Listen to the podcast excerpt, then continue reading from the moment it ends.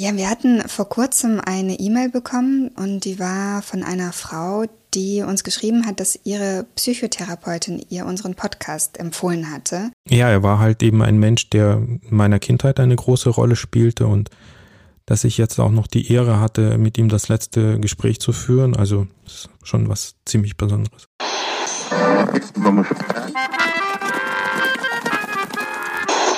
Sie empfangen Radio Almata. Steppenkinder, der Aussiedler-Podcast. Ira, du bist ja wieder zurück aus der Ukraine. Und tatsächlich die erste Folge, die wir jetzt aufnehmen nach deiner Rückkehr, ist unsere Jubiläumsfolge. Ja, das stimmt. Ich äh, guck mal, ich habe für dich auch extra eine Beschwanka angezogen. Wir sind leider nicht an einem Ort. Ich bin in Mannheim und du bist in Detmold. Aber wir sehen ja im verregneten Detmold. Genau, wir sehen uns über Zoom und Beschwanka, das ist so ein traditionelles Gewand aus der Ukraine. Das ist so handbestickt. Zeigen wir noch auf Instagram, wie wir heute uns für euch schick gemacht haben. Sehr schön. Ich finde es auch eine besondere und tolle Tradition in der Ukraine. Da hat ja jeder so seine Wyschewanka zu Hause. Wyschewanka. Und es gibt ja sogar den Wyschewanka-Tag in der Ukraine. Da läuft jeder dann in seiner eigenen Wyschewanka herum. Und ich glaube, jede Region hat so ihre eigenen äh, Traditionen und Muster. Ne? Ja, und ich habe jetzt, ich habe nicht nur eine Wyschewanka, ich bin in so einen Wyschewanka-Shop in Odessa reingegangen und jetzt bin ich ausgerüstet. Ja, herzlichen Glückwunsch zu unserem Einjährigen, würde ich sagen. Gratuliere. Hättest du gedacht, dass wir es ein Jahr lang durchziehen? Ähm, ich dachte, wir machen jetzt mal ein halbes Jahr und gucken, wie es läuft. Dass es jetzt tatsächlich äh, schon ein ganzes Jahr so gut läuft aus meiner Sicht oder aus unserer Sicht, das ist schon auch eine kleine Überraschung. Also ich habe nicht damit gerechnet, dass doch so viele Menschen sich für unsere Themen interessieren und uns das auch mitteilen und uns damit wahnsinnig motivieren, weiterzumachen. Hättest du es denn gedacht vor einem Jahr? Ich glaube, wir hatten irgendwann, als das Projekt losgegangen ist, äh, in einem Interview, Bayerischer Rundfunk, glaube ich, da wurde diese Frage uns gestellt, wie äh, lange wir denn vorhaben, dieses Projekt zu machen. Und da hatte ich gesagt, ja, erstmal jetzt dieses Jahr und dann schauen wir, wie es weitergeht. Und ähm, für mich denke ich, dass es auf jeden Fall weitergeht. Und äh, es war auf jeden Fall ein sehr interessantes, abwechslungsreiches Jahr in unserer Zusammenarbeit. Und ähm, ich war natürlich irgendwann mal gespannt, wie das dann auf Entfernung auch funktioniert, weil du dann in Odessa und äh, ich hier im schönen Detmold. Aber es hat ja echt super funktioniert und wir sind fast im Rhythmus geblieben, so wie wir es ja vorhatten und hatten zu jedem Thema, das wir besprechen wollten, in diesem Jahr auch eine Folge gemacht. Und noch mehr. Das stimmt. Und wir wollen die heutige Folge dazu nutzen, um ein bisschen ein Resümee zu ziehen aus unserem ersten Steppenkinderjahr und auch darüber zu sprechen, äh, was uns besonders bewegt hat, was uns besonders in Erinnerung geblieben ist an den Themen, die wir dieses Jahr recherchiert haben für euch und auch wie es weitergeht und äh, ganz zum Schluss haben wir noch ein paar Fragen von euch für heute vorbereitet. Und zwar haben wir gestern auf Instagram gefragt, was euch denn interessiert, so nach einem Jahr Steppenkinder. Und diese Fragen gehen wir nachher einfach gemeinsam durch und werden sie ganz spontan beantworten. In den bisherigen Folgen gab es da irgendwie so Highlights für dich, wo du gedacht hast, gut, dass wir es angesprochen haben, das werden wir noch ausbauen. Als wir unsere erste richtige Folge gemacht haben zum Thema Erinnerungskultur, da dachte ich, oh mein Gott, können sich die Leute überhaupt irgendwas darunter vorstellen, weil das zunächst so theoretisch erschien. Und wir hatten Cornelius Enz eingeladen. Wir haben die Folge damals auch in Detmold aufgenommen, im Museum bei euch. Und er hat aber das Thema doch so gut herübergebracht und da hat es bei so vielen Menschen irgendwie Klick gemacht, dass sie verstanden haben, Erinnern ist extrem wichtig. Nicht nur für uns, sondern auch sind wir das irgendwie vielleicht auch unseren Eltern oder Großeltern schuldig. Ich weiß nicht, aber ich hatte den Eindruck, dass dieses Thema extrem auf Resonanz gestoßen ist. Und das äh, war für mich so ein bisschen ein Wow weiß nicht. Und sonst fand ich alle Folgen extrem spannend. Ich fand die Folgen mit unseren Literaten und Literatinnen sehr, sehr interessant. Auch mit Tamina Kutscher von Decoda in Berlin, die wir gemeinsam aufgenommen hatten, oder mit Kamina in Berlin. Das war auch super spannend. Ich fand die historischen Folgen auch enorm interessant. Da habe ich immer ein bisschen Angst, dass es vielleicht zu nerdy ist für unsere Zuhörerinnen und Zuhörer. Aber das ist halt das, was uns besonders interessiert und ich hoffe, dass das die Leute nicht langweilt. Ja, das Interessante ist, dass du gesagt hast, so mit der Familienforschung, das hätte ich jetzt auch als erstes gesagt. Ich dachte auch, dass es so ein Thema ist, naja, damit beschäftigen sich so Herren älteren Kalibers, die dann in Ruhestand kommen und dann anfangen, ihre Familienstammbäume zusammenzustellen. So kenne ich das eher. Aber dass jetzt so eine breite Resonanz gerade auf diese Folge dann erfolgte, das hat für mich bestätigt, dass äh, viele Menschen auch in unserem Alter und weit äh, jüngere Menschen sich sehr für solche Fragen interessieren. Weil das ist auch ähm, quasi ein Instrument äh, für die Auseinandersetzung mit seiner Herkunft und der familiären Vergangenheit ist und ein guter Einstieg. Und was du auch angesprochen hast mit dem Thema Erinnerungskultur, also ähm, es ist ja auch im Prinzip ein Vehikel, Erinnerungskultur. Das ist ja eine Denkart, wie man mit Geschichte umgehen kann. Und da fand ich auch, dass wir äh, zur richtigen Zeit den richtigen Impuls gesetzt haben, beziehungsweise, naja, andere haben dieses Thema ja auch mit auf dem Zettel gehabt, aber sehr viele Initiativen außerhalb des Podcasts, sowohl bei dir, äh, bei deiner äh, bei deinen Recherchen in und um Odessa, als auch bei meinen Projekten, Workshops und ähm, ja, auch Veranstaltungen war das eben ein zentrales Thema. Und ich glaube, in der Überlegung, womit könnte man sich denn beschäftigen, wenn es dann um russlanddeutsche Identität, Zugehörigkeitsgefühl geht. Klar, man kann sich über Erhalt von bestimmten Traditionen oder Gepflogenheiten unterhalten. ist alles richtig, schön und gut. Gut, sich mit dem kulturellen Erbe auseinandersetzen. Aber im Grunde ist die Zukunft dieses Themas in der Erinnerungskultur begründet. Also sich ständig Gedanken darüber machen, wie spricht man über diese Vergangenheit, in welche Projekte gießt man diese Ansichten, Erfahrungen, sodass sie dann zu jeder Zeit relevant bleiben. Diese Kollektiverinnerung, weil ich denke mal, Rezepte kommen und gehen, Mundarten gehen leider auch. Ne? Darüber können wir uns nur noch theoretisch irgendwann unterhalten. Aber was bleibt, sind diese Erinnerungen, und damit werden wir sicherlich in Zukunft auch weiterhin arbeiten und umgehen müssen. Ja, das ist ja also generell nicht nur Erinnerungskultur, sondern die Russlanddeutschen, das ist ja dein Job im Grunde. Und du bist auch ein Experte auf diesem Gebiet. Also für mich bist du echt so ein Brain. Du weißt einfach wahnsinnig. Oh, oh, oh, einfach so. Nein, das Danke. ist einfach so. Ich kann dir so ein Stichwort nennen und du kannst mir irgendwie eine Stunde lang was zu dem Thema erzählen. Gibt es denn trotzdem für dich irgendetwas, das du in diesem Jahr Neues erfahren hast, Neues gelernt hast? Vielleicht auch im Zusammenhang mit unserem Podcast über die Russlanddeutschen?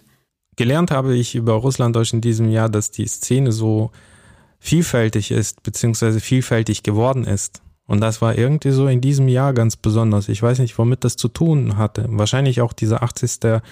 Jahrestag, äh, an dem äh, der Deportation gedacht wurde, da sind so viele Projekte plötzlich aufgeploppt und äh, vor allem von jungen Menschen, die aus unterschiedlichster Perspektive sich mit diesem Thema beschäftigt haben. Und das, das war für mich neu, was ich dann an den Russlanddeutschen gesehen habe und gelernt habe. Und nicht nur an Russlanddeutschen, sondern auch an, an Menschen, die keine persönlichen Beziehungen zu dem Thema haben, aber die es plötzlich so interessant fanden und da Verknüpfungen gesehen haben zu anderen Diskursen. Also das war für mich definitiv was Neues, was ich 2021 gesehen habe. Und das gibt mir auch Zuversicht, dass äh, das, womit wir uns beschäftigen und vielleicht noch, ich weiß nicht, wie es bei dir war, vielleicht noch vor zwei, drei Jahren dachten, okay, das ist halt so mein privates Interesse. Aber plötzlich merkt man, dass es ein riesiges Netzwerk gibt, wo es um dieses Interesse geht. Und das ist wirklich sehr spannend. Gibt es bei dir irgendwas, was, was jetzt irgendwie besonders neu ist für dich? Also klar, du hast ja, du hast ja in Odessa, du hast viele neue Orte kennengelernt und gesehen.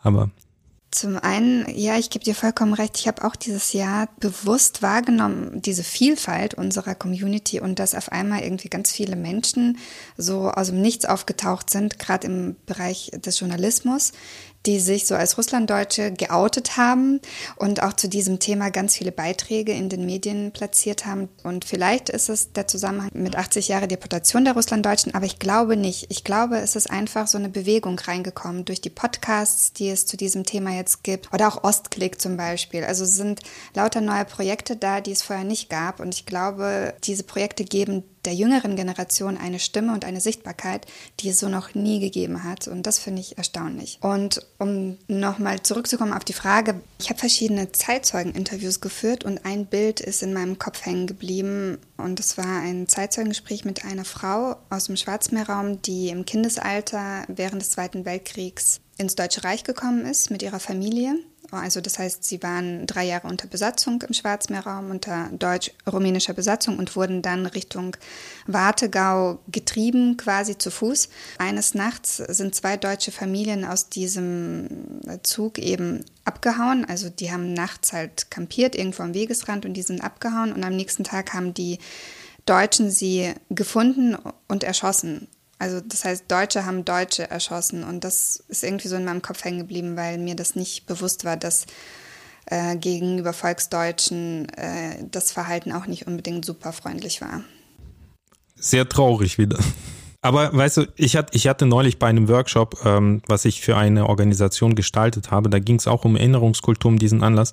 Und dann kam so eine resümierende Frage von dem Mitorganisatoren, der mit unserem Thema, glaube ich, recht wenig zu tun hat, hat, hat gesagt, ja, ähm, vielleicht wäre es schön, in Zukunft mal positive Themen auch ins Zentrum zu bringen. Und dann wusste ich nicht, was ich sagen soll. Also wenn es um Erinnerungskultur da in diesem Bereich geht und es geht halt um das Kriegsfolgenschicksal, also ne, ähm, es gibt sicherlich andere Bereiche, die spannend sind und vielleicht von positiven Sachen belegt sind das wäre für mich zum Beispiel auch dieses äh, Zusammenleben mit anderen, mit anderen äh, Kulturen. Das ist so positiv, ne? Also positiv könnte auch zum Beispiel Kulturtransfer sein, wenn man jetzt äh, vergangene Themen oder historische Themen bedenkt. Aber was kann man denn dem Positiven abgewinnen? 80. Jahrestag und diese ganzen Kriegsfolgengeschichten. Ja, dass wahrscheinlich unsere Großeltern überlebt haben. Das ist positiv. Dass es uns gibt, das ist positiv.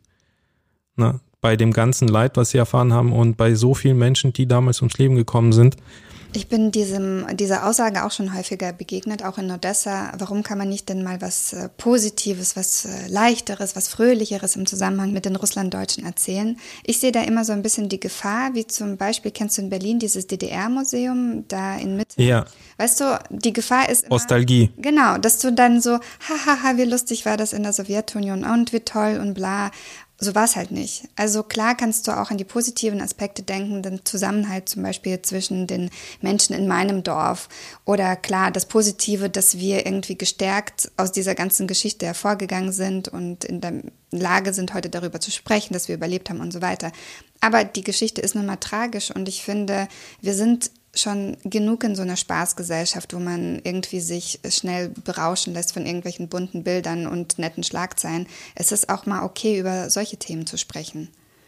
Ja. Ja, definitiv, klar. Was ich auch gelernt habe, ist durch diese Vielfalt an Meinungen und an, an, an Projekten, die eben diese ganzen Geschichten aus verschiedenster Perspektive behandeln, wo es zum Teil um Meinungen gibt, es geht zum Teil um Wissenvermittlung. Ähm, und was ich toll finde, ist auch diese, weißt du, wir leben in einer pluralen Gesellschaft hier in Deutschland, wo man nicht nur verschiedene Meinungen haben kann, solange sie im demokratischen Rahmen sind, sondern man kann auch mehrere Identitäten pflegen. Und es gibt nichts sowas Eindeutiges. Und das finde ich ganz, ganz toll, dass es nichts Eindeutiges gibt, auch bei unserem Thema. Ja, es gibt keinen Optionszwang für eine bestimmte Identität oder eine Leitkultur. Das wird äh, mir immer wieder deutlich, zum Beispiel, wenn ich mit Kolleginnen und Kollegen in, in der Russischen Föderation spreche oder in Kasachstan, wo es dann von den Menschen verlangt wird, dass sie äh, so und so äh, zu denken haben und dieses patriotische, äh, historische Bewusstsein pflegen sollen und ähm, ja und keine Ambivalenzen zulassen. Aber es gibt trotzdem irgendwie Akteure in unserem Bereich, ja, die versuchen eben so Eindeutigkeiten zu predigen und keine Ambivalenzen zulassen. Die Welt ist halt nicht monochrom, zum Glück. Die Welt ist äh, bunter, als man das meint. Das Manchmal. stimmt. Und bunt sind auch unsere Zuhörerinnen. Wir bekommen ja ganz viel Feedback. Vielen Dank an dieser Stelle an euch da draußen. Ich hatte ganz oft Tränen in den Augen bei Nachrichten. Ganz oft habe ich auch gelacht und mich einfach wahnsinnig gefreut. Gibt es irgendwelche Zuschriften, die du jetzt besonders so im Sinn hast? Ja, wir hatten vor kurzem eine E-Mail bekommen an uns beide und die war von einer Frau, die uns geschrieben hat, dass ihre Psychotherapeutin ihr unseren Podcast empfohlen hatte. Im Sinne von, er könnte ihr vielleicht helfen, mit der eigenen russlanddeutschen Geschichte klarzukommen. Und das fand ich sehr, sehr bewegend. Also, dass tatsächlich jemand unseren Podcast als so wertvoll erachtet, dass er sogar bei diesem Thema helfen kann. Und ähm, das ehrt uns einfach wahnsinnig. Also ich hoffe, ich hoffe, dass, äh, dass der Podcast wirklich dieser Frau auch hilft, ähm, mit ihrer Geschichte sich auseinanderzusetzen und dass es ihr bald sehr, sehr gut geht auch mit diesem Thema. Und in diese Richtung erhalten wir tatsächlich ganz viele E-Mails oder auf Instagram und Facebook Nachrichten, dass uns Menschen schreiben, dass sie durch uns motiviert werden, sich mit ihrer eigenen Familiengeschichte auseinanderzusetzen oder bestimmte Dinge vielleicht auch innerhalb ihrer Familien, zum Beispiel das Verhalten ihrer Eltern oder Großeltern, besser verstehen durch die Geschichten, die wir erzählen. Und das ist genau das, was wir ja auch bewirken möchten. Also, dass die Menschen, dass die Russlanddeutschen sich selbst besser verstehen. Das ist ja ein, eines der Ziele, die wir haben. Das andere Ziel ist natürlich auch, die breite äh, Öffentlichkeit in Deutschland über die Geschichte der Russlanddeutschen aufzuklären. Aber man muss ja immer bei sich selbst anfangen. Und insgesamt haben wir echt eine ganz, ganz tolle Zuhörerschaft. Hast du irgendeine Nachricht, die dir besonders hängen geblieben ist? Was ich sehr motivierend fand, äh, war, dass uns Menschen anschreiben, die selbst diesen Hintergrund nicht haben. Erst letzte Woche hat uns ein, äh, ein Herr angeschrieben, dessen Eltern 1945 äh, aus Westpreußen geflüchtet sind. Und äh, er hat sich nur die Frage, also er stammte aus einer mennonitischen Familie und er hat sich dann nur die Frage gestellt, was äh, wäre denn aus ihm, glaube ich, geworden? Wären seine Vorfahren damals vor 200 Jahren nach Russland ausgewandert? Und, äh, und das fand, fand ich einfach interessant, dass Leute da in unserem äh, Podcast irgendwas für sich entdecken und das sie auf äh, neue Gedanken bringt und neue Perspektiven öffnet, ne?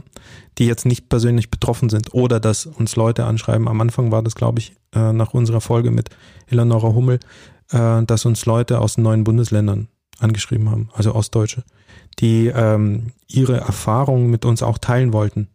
Weil es gibt da halt einfach Gemeinsamkeiten und das finde ich toll. Und das ist auch mein persönlicher Ansatz, auch in meinen Projekten, die Kontexte mal zu erweitern und zu gucken, wo es Gemeinsamkeiten mit anderen Erinnerungskollektiven oder anderen, weiß nicht, Bevölkerungsgruppen gibt. So kommt man in Dialog. Ne? Man schafft ja Dialogräume. Ja, wir sind ja irgendwie ein kleiner Teil der deutschen Medienlandschaft geworden. Also ich meine, unser Podcast ist echt winzig, weil wir so ein Nischenthema bedienen, aber trotzdem sind wir ein Teil der Öffentlichkeit geworden und tragen auch dazu bei, dass bestimmte Themen eben in der Öffentlichkeit stattfinden.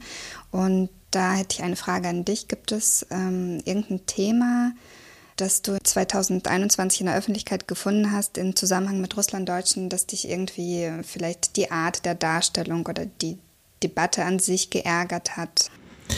Also ich, ich versuche alle Debatten, alle Äußerungen, die auf den ersten Blick oder vom ersten Gefühl her negativ erscheinen, immer als eine Chance zu betrachten, sofort mitzusprechen. Weil alles, was am Negativen oder Positiven kommt, ist gut.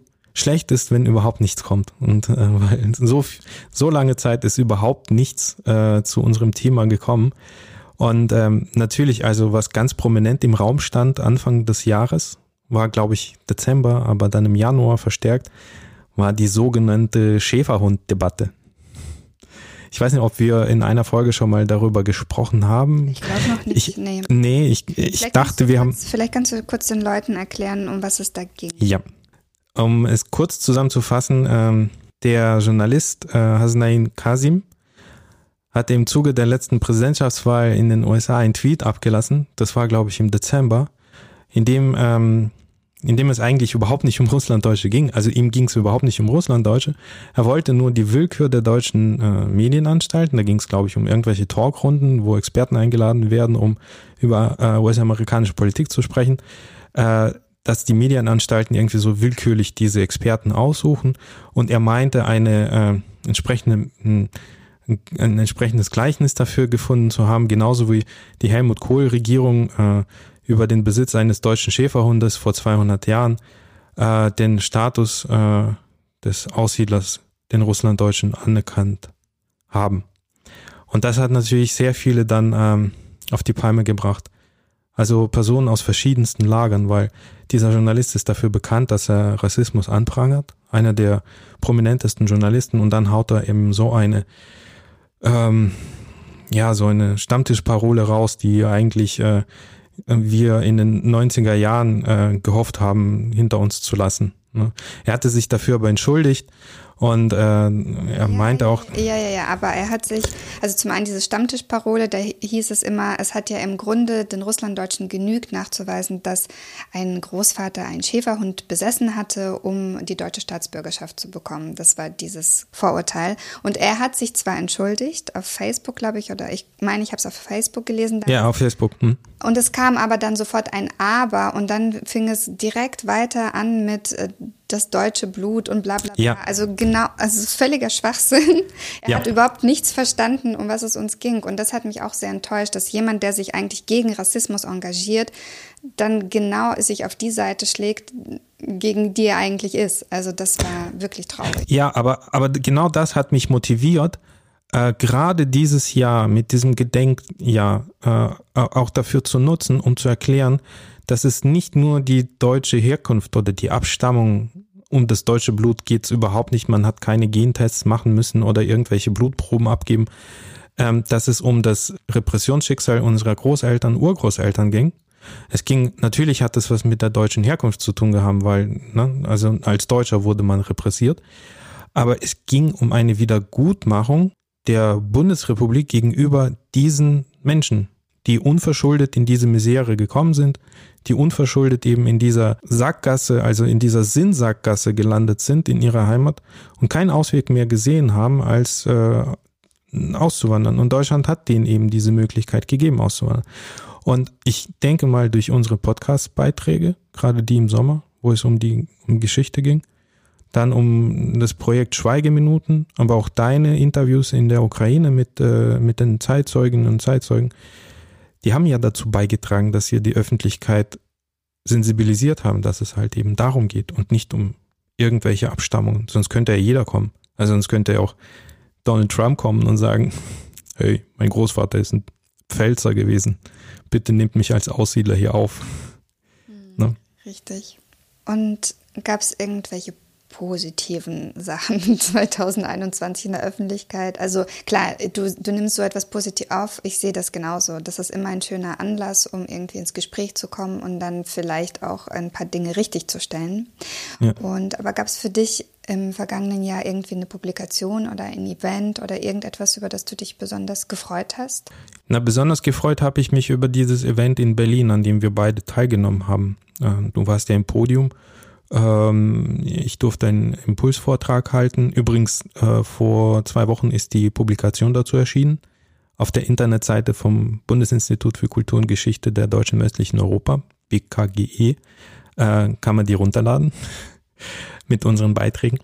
Das fand ich auf jeden Fall ein, ein Höhepunkt, weil es wurde auch breit in Medien darüber berichtet. Also da haben wir im Prinzip das Ziel erreicht, die Öffentlichkeit auf dieses Thema aufmerksam zu machen. Das war eine Gedenkveranstaltung zu 80 Jahre Deportation der Russlanddeutschen, die im August in Berlin stattgefunden hatte. Ja, da gab es einiges an Berichterstattung danach, auch bei Deutschlandfunk, glaube ich, richtig? Genau, ja. Es gab ein Interview mit der Staatsministerin äh, Monika Grütters, die ja eingeladen hatte zu diesem Event.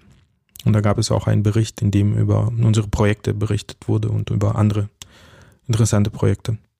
Gab es irgendwie für dich irgend so, ein, so was Besonderes, was in Erinnerung bleibt? Für dich? Also für mich persönlich waren die Highlights die Expertinnen und Experten, die in unserem Podcast zu Wort gekommen sind, weil das für mich teilweise so Menschen waren und immer noch sind, zu denen ich wirklich ähm, aufblicke, also die für mich so kleine Helden sind, die sich einfach mit der Geschichte der Russlanddeutschen be beschäftigen. Und das war für mich persönlich immer so ein Highlight, dass ich die Möglichkeit habe, mit diesen Menschen ins Gespräch zu kommen. Also was Personen angeht, war es für mich definitiv, und das ist vielleicht traurig, aber das ist ähm, auf jeden Fall das, was für mich, für mein Leben lang bleibt, ist das letzte Interview mit Bolat Atabayev. Wir haben ihn ja besucht in, in München für zwei Projekte, also unser Podcast und dann die ähm, Webdoku zur Geschichte des deutschen Theaters in, in der Sowjetunion und Kasachstan. Ähm, mit dem Titel Auch wir treten aus unseren Rollen heraus, hinaus. Die erscheint übrigens dann demnächst. Und ähm, einen Menschen zu sprechen, der wirklich was ganz, ganz Besonderes ist und nicht nur für die Community, sondern er ist für sein ganzes Land ist er was Besonderes. Er ist für die Gesellschaft in Kasachstan was ganz Besonderes. Und ähm, wir wissen zum Beispiel auch, dass die Folge mit ihm auch Volker Schlöndorf gehört hat. Äh, diese Rückmeldung haben wir auch bekommen. Der äh, Regisseur, der mit ihm ja mal einen Film gemacht hatte, Bulat hat ihn da beraten in Kasachstan. Ja, er war halt eben ein Mensch, der in meiner Kindheit eine große Rolle spielte und dass ich jetzt auch noch die Ehre hatte, mit ihm das letzte Gespräch zu führen, also öffentliches Gespräch, ein Interview, ist schon was ziemlich Besonderes. Ich fand das Gespräch auch besonders. Ich habe es ja nur geschnitten, ich war nicht live dabei, aber ich, ich musste wirklich weinen am Ende des Gesprächs, weil mich seine Worte sehr berührt hatten. Kannst du vielleicht kurz sagen, wer äh, Bulat war, dass diejenigen, die ihn nicht kennen, sich ein Bild machen können? Bulat dabei war Kämpfer für die gerechte Sache. Also er hat sich für die ähm, demokratischen Werte äh, seines Landes eingesetzt oder in seinem Land eingesetzt. Und er hat auch äh, in der Zeit der ähm, Perestroika, also der demokratischen Reformen in der Sowjetunion unter Gorbatschow, hat er sich damals ziemlich breit gemacht für die deutsche Minderheit in der Sowjetunion. Er war der Chefregisseur des deutschen Theaters und ein ethnischer Kasache.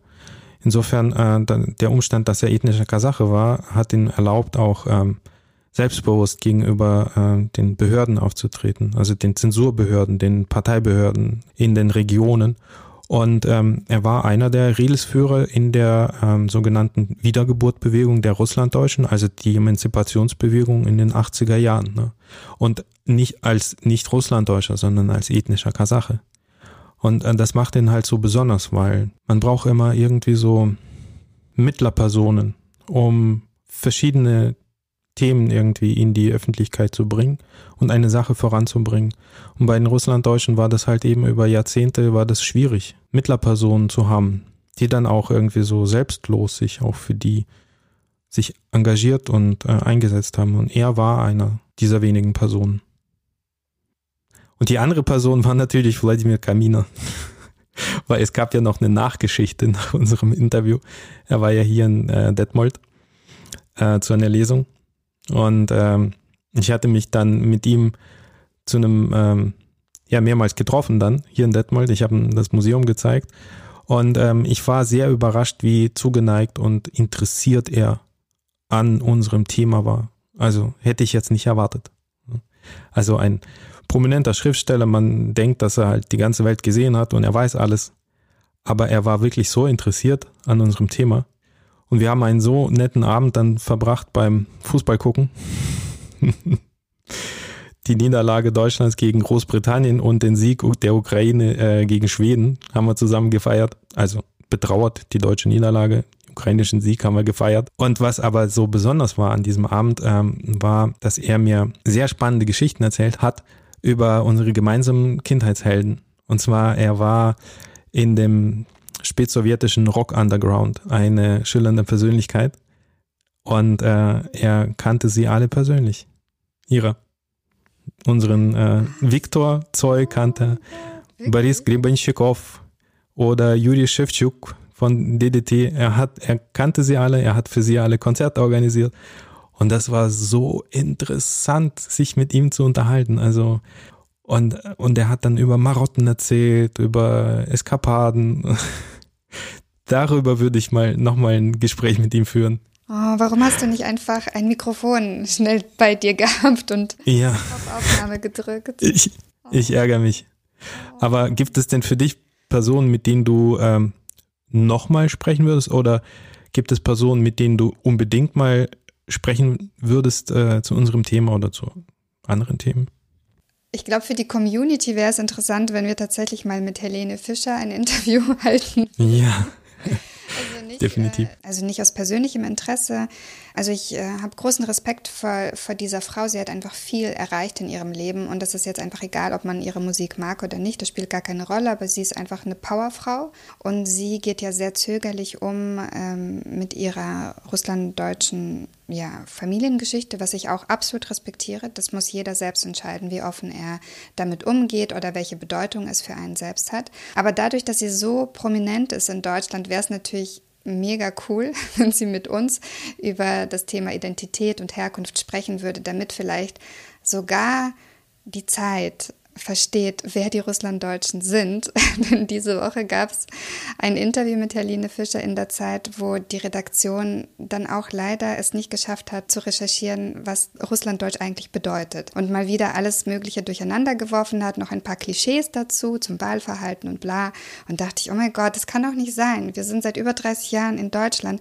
Warum rafft man es denn immer noch nicht, wer wir sind? Als äh, gut ausgebildeter Journalist kannst du dir doch die zwei Sekunden Zeit nehmen, und kurz googeln, Russlanddeutsch. Und dann kommst du auf die Seite von dir beispielsweise und dem Museum, also russlanddeutsch.de, oder man kommt auf die Webseite von der Bundeszentrale für politische Bildung und zack, hast du es, ja. Also das erwarte ich. Also das ist auch ein Wunsch von mir für 2022 an alle Journalistinnen und Journalisten da draußen in Deutschland. Bitte recherchiert eure Themen vernünftig, egal ob es jetzt um Russlanddeutsche geht oder andere Menschen mit Migrationsgeschichte.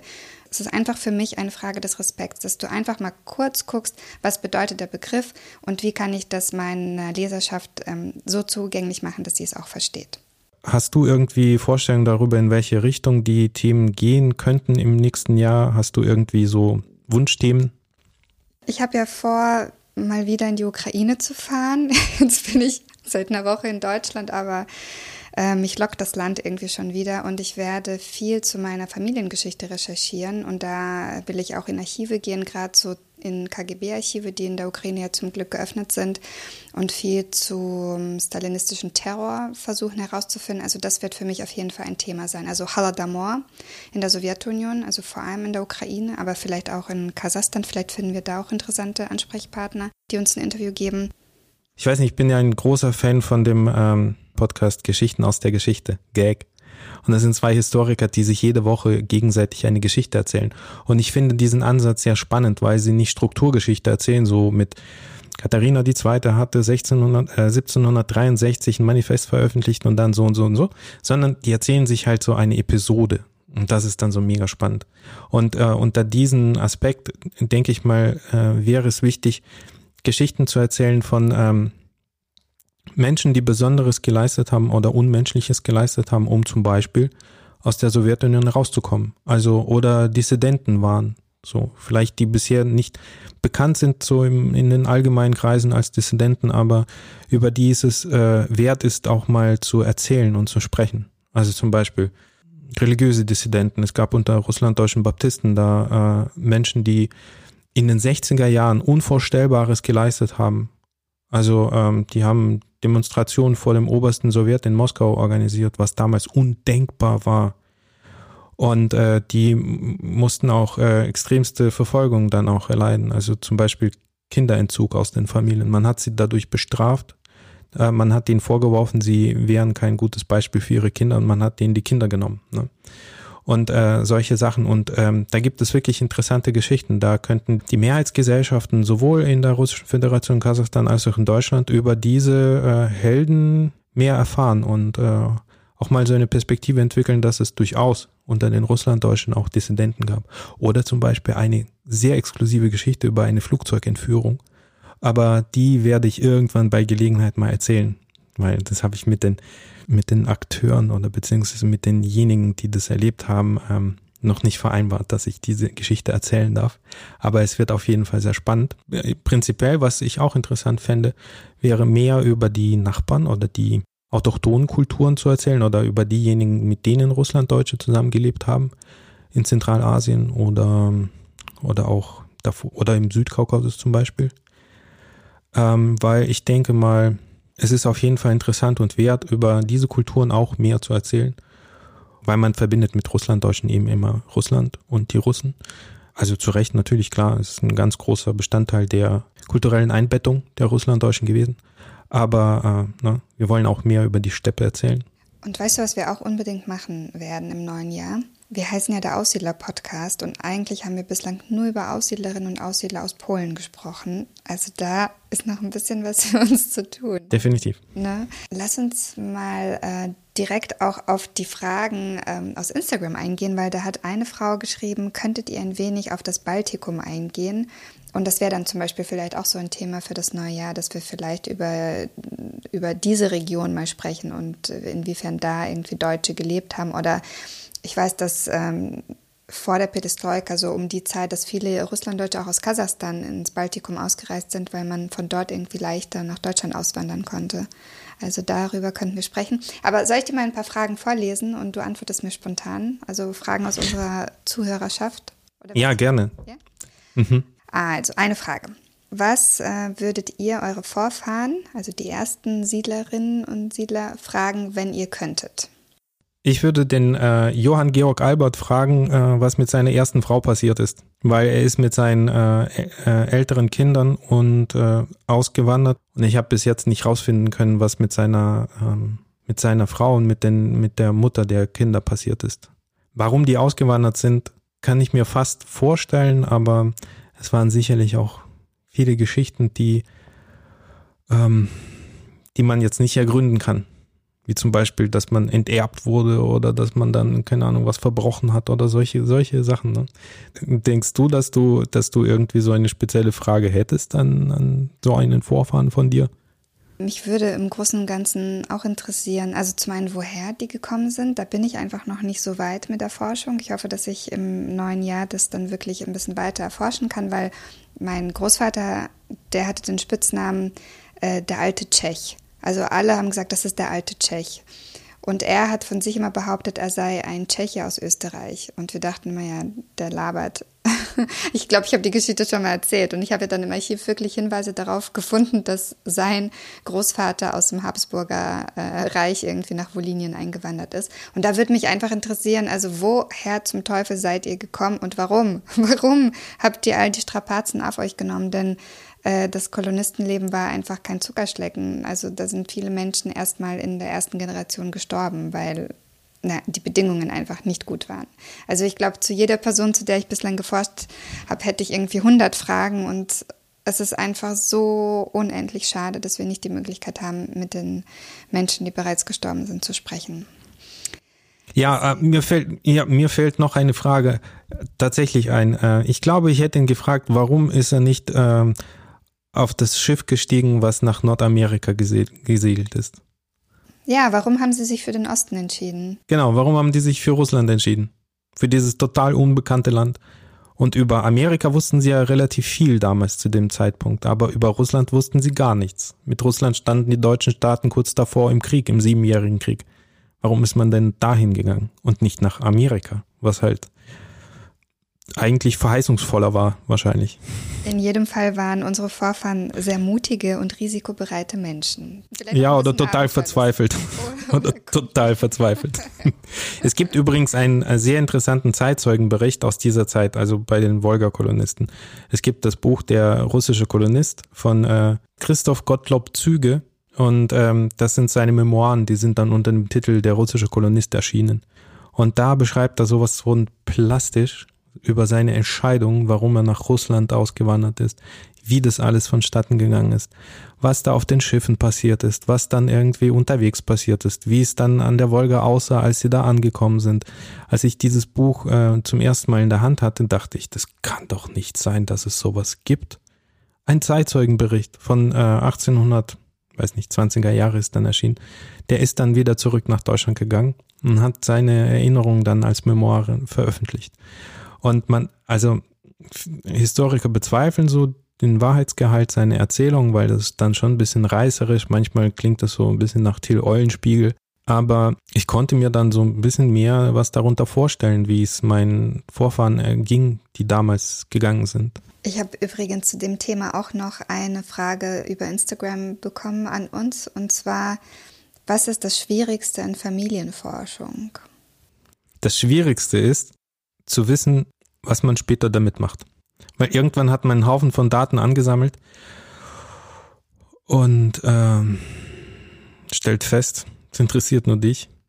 Was mache ich jetzt damit? Also irgend, irgendeinen kreativen Umgang damit finden. Weil diese Stammbäume, die interessieren tatsächlich relativ wenige Menschen. Also so leid es mir tut, für alle Genealogen, die klassische Genealogie betreiben, aber die weite Welt, die große weite Welt interessieren diese Stammbäume hm, relativ wenig.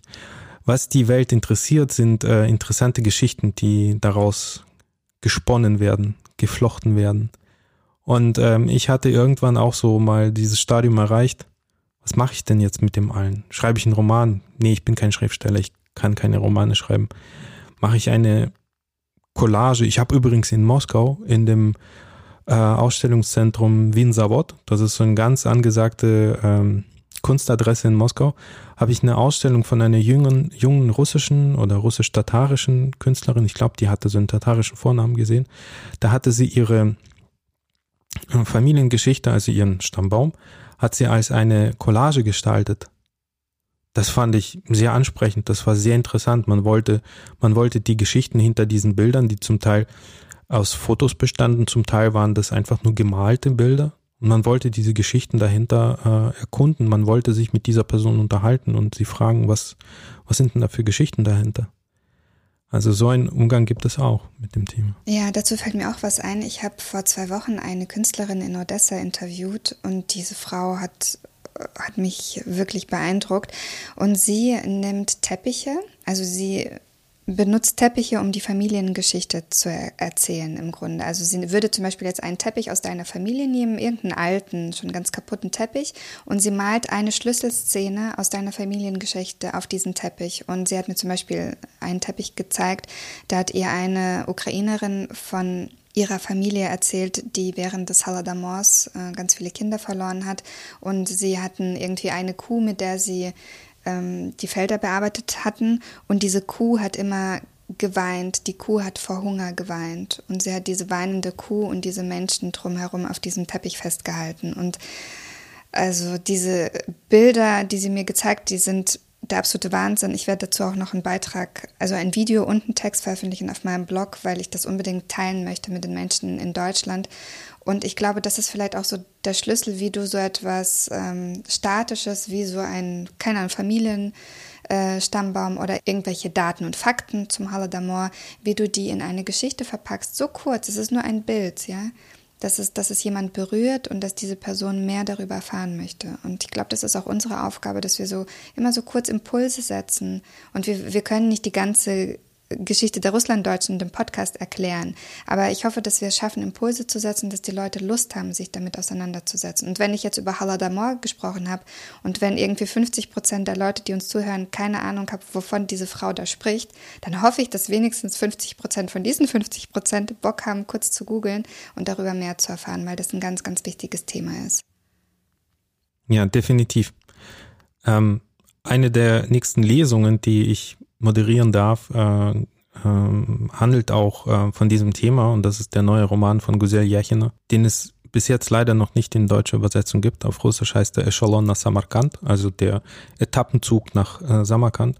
Und da geht es um hungernde Kinder, die äh, in der Zeit des russischen Bürgerkrieges äh, Anfang 20er Jahre dann äh, nach Zentralasien verschafft wurden, weil es da noch Lebensmittel gab. Das finde ich auch sehr interessant, wie sie zum Beispiel als Autorin diese historischen Bereiche, die unsere Vorfahren genauso betreffen, wie sie das verarbeitet, weil das sind zum großen Teil auch Familiengeschichten. Mir fällt auch gerade ein, was ich Neues über Russlanddeutsch dieses Jahr gelernt habe. Ich habe letzte Woche ein paar Briefe gelesen, also digital, von einem Pfarrer, glaube ich, aus einem schwarzmeerdeutschen Dorf, der sich bedankt hatte. Die Briefe waren auch aus den 20er Jahren.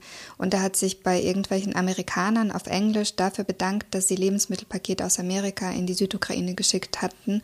Und weil so 400 Kinder nicht verhungert sind, sondern zu dem Zeitpunkt zumindest noch überlebt hatten. Klar, man denkt, okay, die Menschen haben gehungert, gerade so in 20er und Anfang der 30er Jahre, aber dann, wenn du so ein konkretes Bild vor dir hast, wo ein Deutscher auf Englisch einen Brief schreibt und sich bedankt dafür, dass Kinder nicht verhungert sind, weil sie irgendwelche getrockneten Produkte geschickt bekommen haben aus Übersee, das ähm, sowas, so ein Bild vergisst du dann einfach nicht und begreifst die Geschichte nochmal ganz, ganz anders.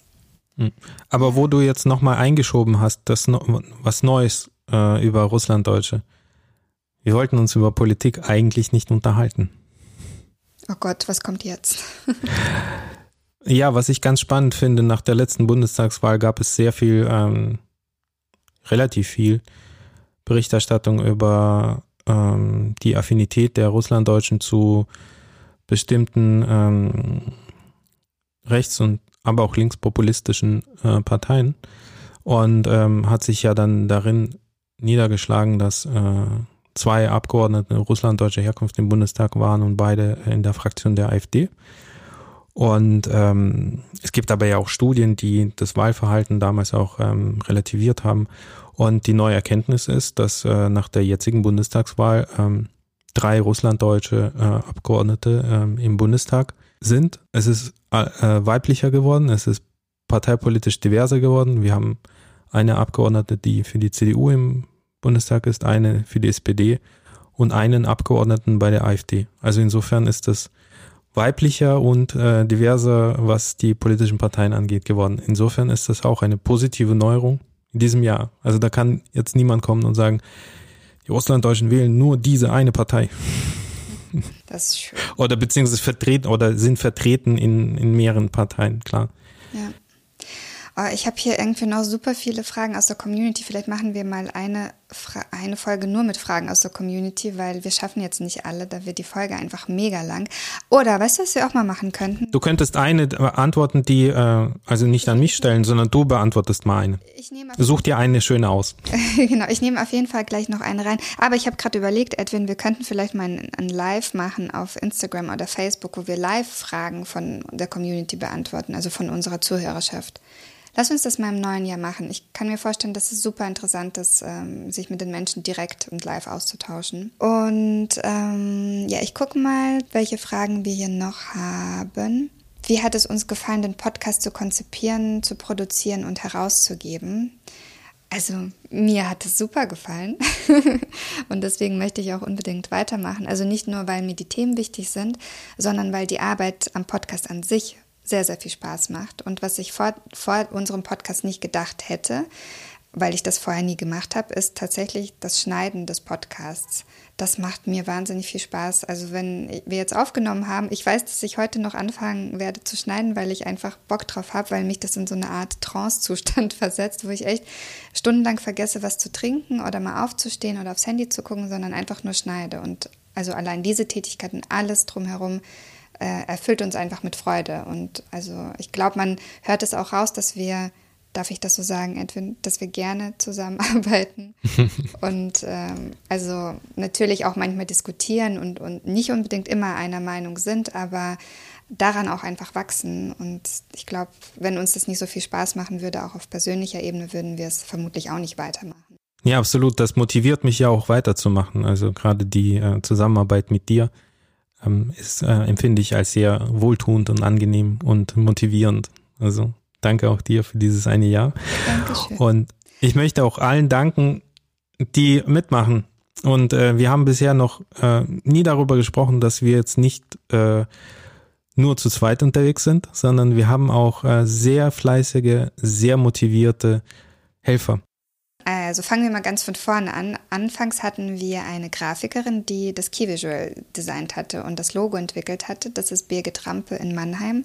Eine wirklich erstklassige Designerin und ähm, ja, danke für ihre kreativen Ideen und dass sie uns auch künftig begleitet, wenn wir nochmal irgendwie was brauchen. Ja, und dann ging es ja an unser Jingle und, und an den Sound. Äh, und da haben wir zum Glück David De Bruyne auch gefunden, der uns da wirklich hilft. Als DJ ist er äh, mit seinem Nickname Internist unterwegs. Da könnt ihr mal auf Soundcloud mal nachgucken. Da hat er einige seiner Tracks auch veröffentlicht. Er ist auch ähm, Toningenieur und äh, promoviert sogar jetzt zu dem Thema an der, äh, an der Technischen Hochschule in, in Berlin. David, vielen Dank. Und vielen Dank auch an Jan. Jede Folge kann man auch nachlesen auf der Webseite russlanddeutsch.de. Und Jan ist unser fleißiger Helfer, der sich tatsächlich jede Folge von uns anhört und transkribiert. Oh Gott, der Arme. Weil ja, aber der hat auf jeden Fall viel, äh, viel Spaß dabei und ist sehr motiviert. Und Jan Pölkin war ähm, ähm, Teilnehmer an nach wie vor noch äh, Teilnehmer am Schwerpunktstudiengang Osteuropa-Studien mit Praxisbezug an der Ruhr-Universität in Bochum, mit der das Kulturreferat für Russlanddeutsche hier eine Kooperation hat. Und äh, es sind Studierende, die ein Semester lang äh, hier am Kulturreferat absolvieren.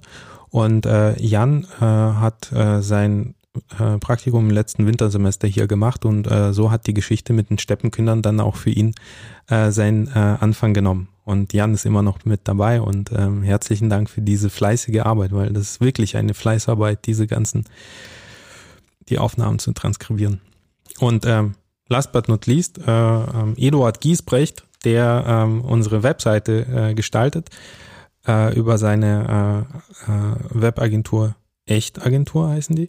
Und ähm, ja, und das empfinde ich auch als sehr wohltuend, äh, die Kooperation mit ihm. Danke auch an alle Interviewpartnerinnen und Partner 2021. Äh, wir sind ja noch nicht durch mit dem Jahr. Wer ist denn unser nächster Interviewgast, Edwin? Das ist Silke Lebedev, oder? Ich mag mhm. seine Bücher sehr. Ich habe ja. jetzt auch Kronos Kinder angefangen zu lesen, weil wir ihn ja schon nächste Woche treffen. Wir wissen nicht, ob das bereits die nächste Folge ist, die wir ausstrahlen, also beziehungsweise die übernächste. Ähm, aber wir treffen ihn auf jeden Fall nächste Woche in Köln und das ist für mich auch so jemand, zu dem ich so aufschaue, weil der grandios schreiben kann. Ja, und vor allem auch äh, grandios recherchiert zu seinen Romanen. Also es ist ja eine Kunst für sich, wie er das macht.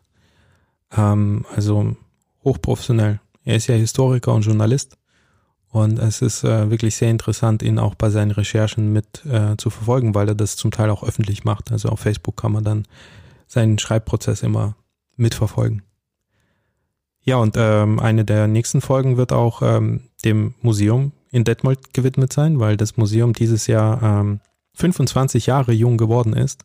Und wir werden im Dezember auch eine ähm, Festveranstaltung zu dem Thema haben.